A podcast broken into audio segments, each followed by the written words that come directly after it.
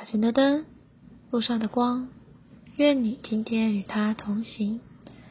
主受试验的结果，魔鬼三次前来试诱主耶稣，而主则坚定的站在人的地位上，并正确取用圣经里神的话。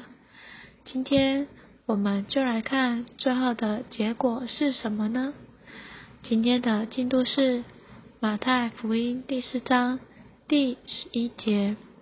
第十一节，于是魔鬼离开了耶稣。看哪，有天使进前来服侍他。今天我们就读到这里。魔鬼对头一个人亚当的试诱虽然成功了，但他对基督的试诱却完全失败了。这指明魔鬼在新王的诸天之国里毫无地位。魔鬼三次前来试诱主耶稣，但主耶稣都坚定的站在人的地位上，不接受撒旦的试诱。撒旦完全失败了。于是魔鬼在神的使者面前羞惭的离开了战场。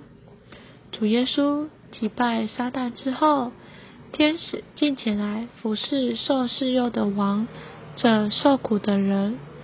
主为着神的荣耀赢得了征战，并且神的使者凯旋的来服侍他，顾到他四十天进食的饥饿。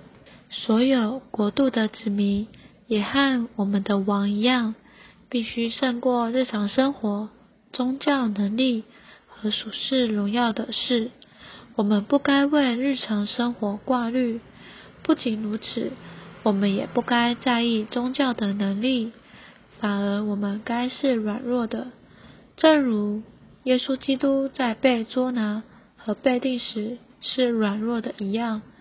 他若不软弱，谁能捉拿他，把他钉在十字架上呢？我们的主被捉拿、被审问、定十架十字架时。没有展示他的能力，他拒绝显示任何宗教的能力。反之，他软弱到极点。我们需要胜过这三种试诱：生活，还有所谓宗教能力以及虚荣的试诱。我们若征服这些事，就真是跟随我们属天之王的国度子民。赞美主。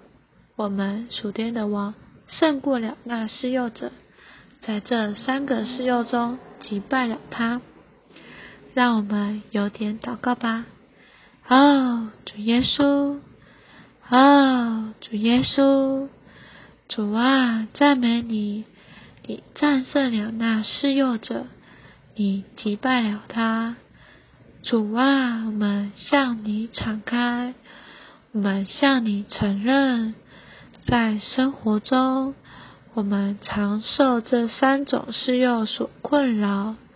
主啊，但你今天就在我们里面，借着我们的祷告祈求，主啊，这得胜的生命能够继续击败仇敌。